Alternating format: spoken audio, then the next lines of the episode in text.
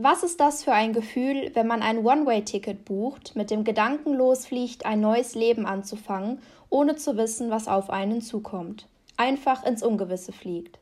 Da gehört erstmal eine Menge Mut zu, aber lohnt es sich am Ende auch? Mein Interviewgast ist heute ein ganz besonderer und auch mein Vorbild, und zwar meine Mutter.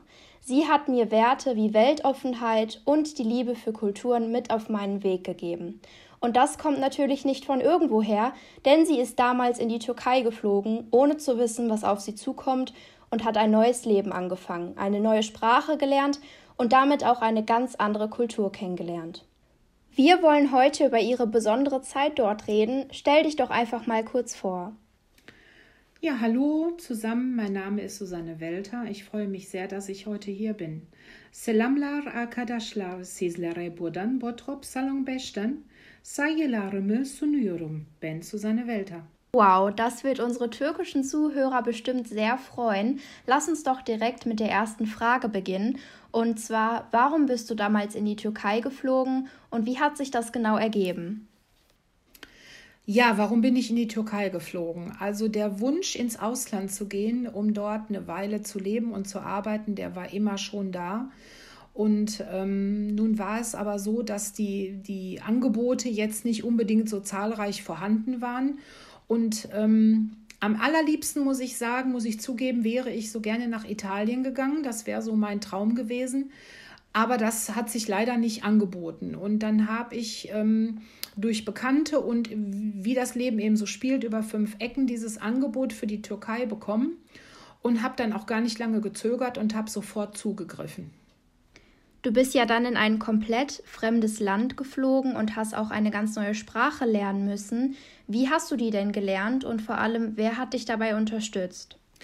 Ja, ich habe mich also schon im Vorfeld sehr gut vorbereitet. Ich wusste ja, wann mein Abflugtermin ist und habe mir so ein paar Basics ähm, aufgeschrieben auf Deutsch, von denen ich dachte, dass die erstmal ganz wichtig sind, dass man die kann. Also so guten Tag und auf Wiedersehen und bitte danke die Zahlen, die Wochentage, die Monate, solche Sachen, vielleicht ein paar kleine Höflichkeitsfloskeln.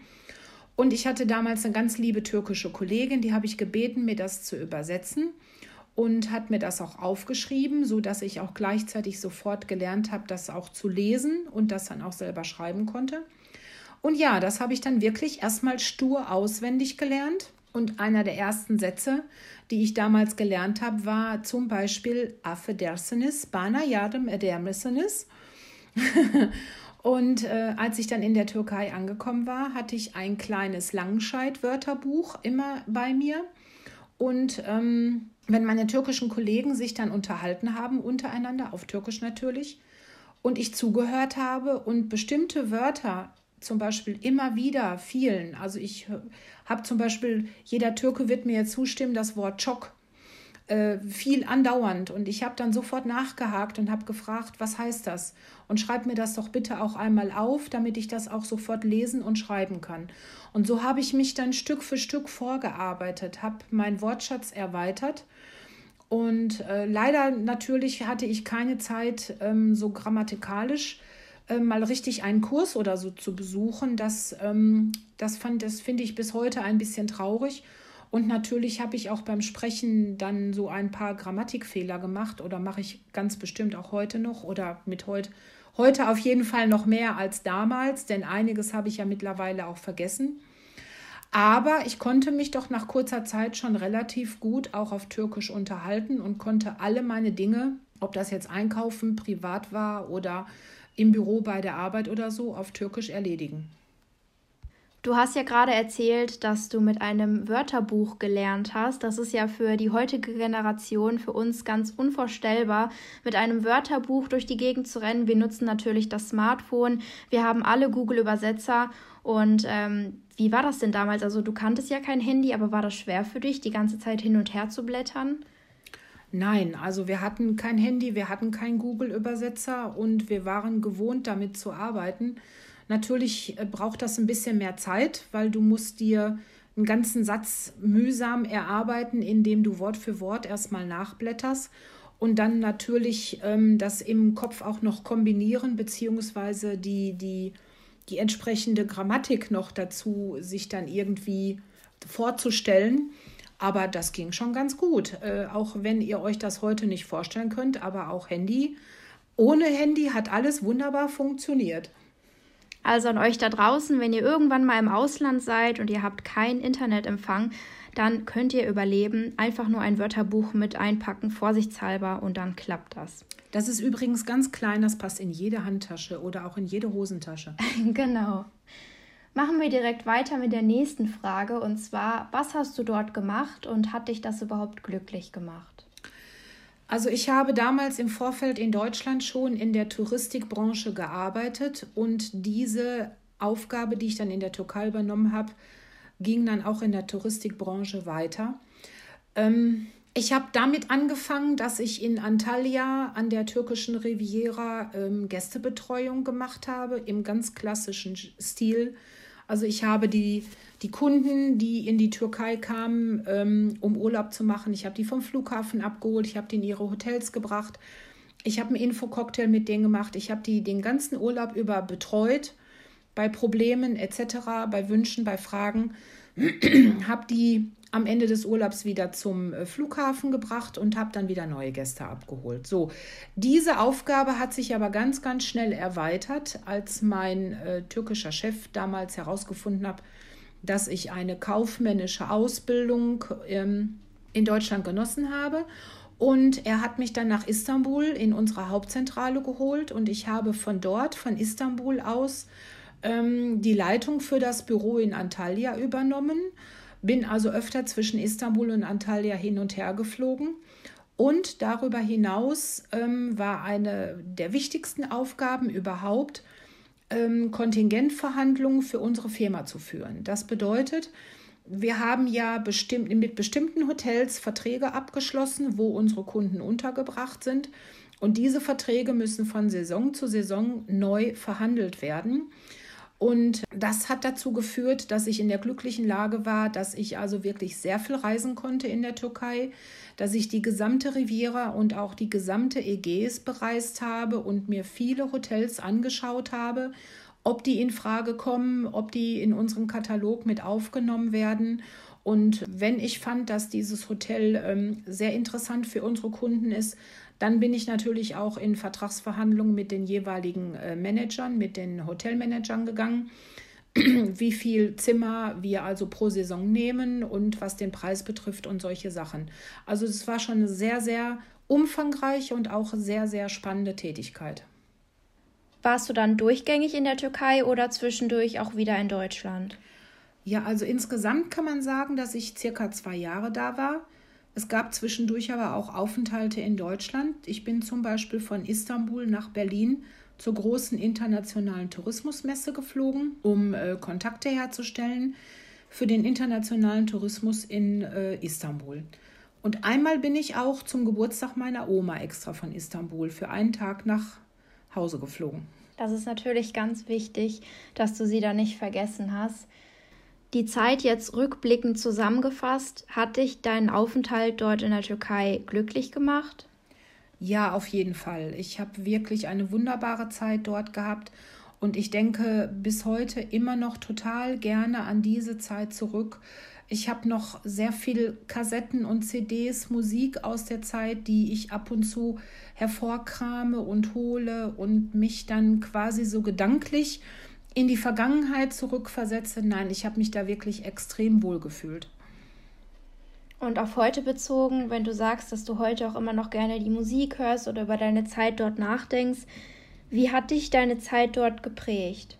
Also man kann sagen, man ist eigentlich in der Lage, über seinen Tellerrand hinaus zu blicken. Man hat ein anderes Land, eine ganz andere Kultur kennengelernt ähm, es ist ja nun auch eine andere Religion und damit verbunden ein ganz einfach komplett anderes tägliches Leben als in Deutschland. Und ähm, wenn man dann wieder zurückkommt nach Deutschland, dann ist es mir doch am Anfang erstmal sehr schwer gefallen, mich hier wieder einzugewöhnen, obwohl ich ja Deutsche bin und äh, ich mein ganzes Leben lang vorher in Deutschland gelebt habe. Äh, hier, ich habe aber doch festgestellt, dass hier alles sehr, sehr, sehr streng geregelt ist und reglementiert ist, das nimmt man erstmal gar nicht so wahr, wenn man so jeden Tag hier ist. Aber wenn man dann mal was anderes gesehen hat, so wie ich dann halt in der Türkei gelebt habe, dann merkt man den Unterschied doch. Das soll jetzt nicht heißen, dass in der Türkei nichts geregelt ist, überhaupt nicht. Da ist auch alles richtig geregelt. Aber es läuft doch alles ein bisschen entspannter und die Menschen sind auch viel entspannter. Alles ist nicht so, ich will mal sagen, die Deutschen sind doch manchmal ein bisschen verkrampft. So, und ich darf das sagen, ich bin ja selbst Deutsche. Und geprägt hat mich diese Zeit auf jeden Fall nachhaltig. Ich bin heute im sozialen Bereich äh, tätig und ähm, die Erfahrungen, die ich damals gemacht habe, die kommen mir sehr, sehr zugute heute. Äh, wenn ich mit ausländischen Mitbürgern zu tun habe, ob es jetzt türkische Mitbürger oder, oder auch arabische Mitbürger sind, spielt keine Rolle. Man kann die Menschen einfach viel besser verstehen, weil man auch, ich sag mal, hinter die Fassade ein bisschen blicken kann und viele, viele Dinge einfach viel besser nachvollziehen kann. Ja, und mir ist auch ganz wichtig, dass ich diese viele Hilfe, die ich damals bekommen habe, das waren ja wildfremde Menschen, die kannten mich ja auch nicht, dass sie mich total aufgenommen haben und mich sehr, sehr unterstützt haben. Das fand ich großartig. Möchte ich hier nochmal ganz ausdrücklich betonen, ohne die Hilfe vieler Menschen wäre diese Zeit nicht so toll geworden in der Türkei und wahrscheinlich wäre ich unterm Strich auch gar nicht so lange da geblieben, wie ich war. Und ich versuche heute, das ein Stückchen weit zurückzugeben für unsere neu zugewanderten ähm, Mitbürger hier in, in Gelsenkirchen bzw. in Bottrop, dass ich diese Hilfe für jemanden, der in ein fremdes Land kommt und erstmal die, die Gewohnheiten hier gar nicht kennt und auch die Sprache nicht kennt und auch ich sag mal, so Dinge wie, wie ein Brief vom Amt oder so erstmal gar nicht versteht. Ich bin da immer gerne behilflich und äh, stehe da mit Rat und Tat zur Seite, weil ich weiß, wie es sich anfühlt, wenn man alleine in einem fremden Land ist und da irgendwie Fuß fassen muss. Ich habe es gerade im Teaser schon mal kurz angerissen und das sind natürlich so Werte, die du mir mit auf meinen Weg gegeben hast, die ich heute genauso vertrete und dafür danke ich dir natürlich. Das wäre ohne dich ganz anders. Und wir kommen auch schon zur nächsten Frage. Und zwar, wenn du morgen nochmal die Chance hättest, dorthin zu fliegen, in die Türkei, würdest du sie nutzen? Und wenn ja, warum? Auf jeden Fall. Ich habe wirklich eine großartige Zeit dort gehabt. Der Job war toll, die Menschen waren toll. Naja, das Wetter war ja natürlich auch super toll und das Essen sowieso. Ja, auf jeden Fall. Nur war es damals so, ich war Single, ich hatte kein Kind und ich konnte ohne Probleme meine Zelte hier in Deutschland abbrechen und dort eben ganz neu anfangen. Das sehe ich heute ein bisschen mit anderen Augen, aber das ist auch der einzige Grund. Ansonsten würde ich sofort wieder hingehen.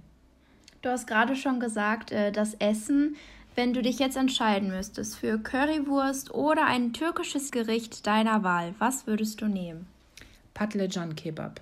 Ich liebe Patlıcan Kebab und es gab ein ganz, ganz wundervolles kleines Restaurant, wo ich gerne Mittagspause äh, verbracht habe, wo es Hausmannskost gab. Und ähm, ich suche bis heute jemanden, der mir Patlıcan Kebab machen kann, so wie ich es kenne aus Antalya.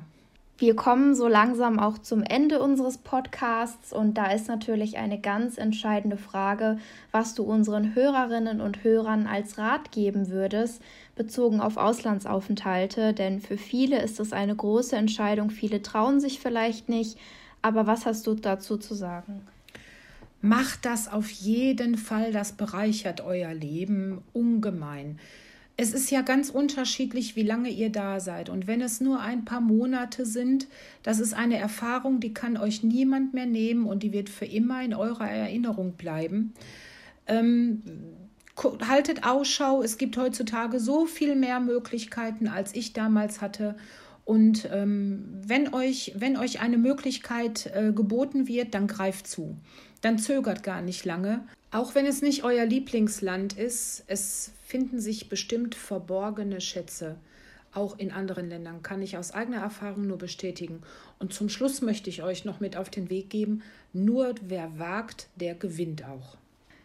Das ist meine letzte Frage gewesen. Vielen Dank, dass du deine Erfahrungen mit uns geteilt hast und unseren Hörerinnen und Hörern einen Einblick verschafft hast in deine Zeit damals in der Türkei. Ich freue mich sehr, dass ich hier sein durfte. Tüm dinle girere teşekkür ederim. Hoşça kalın.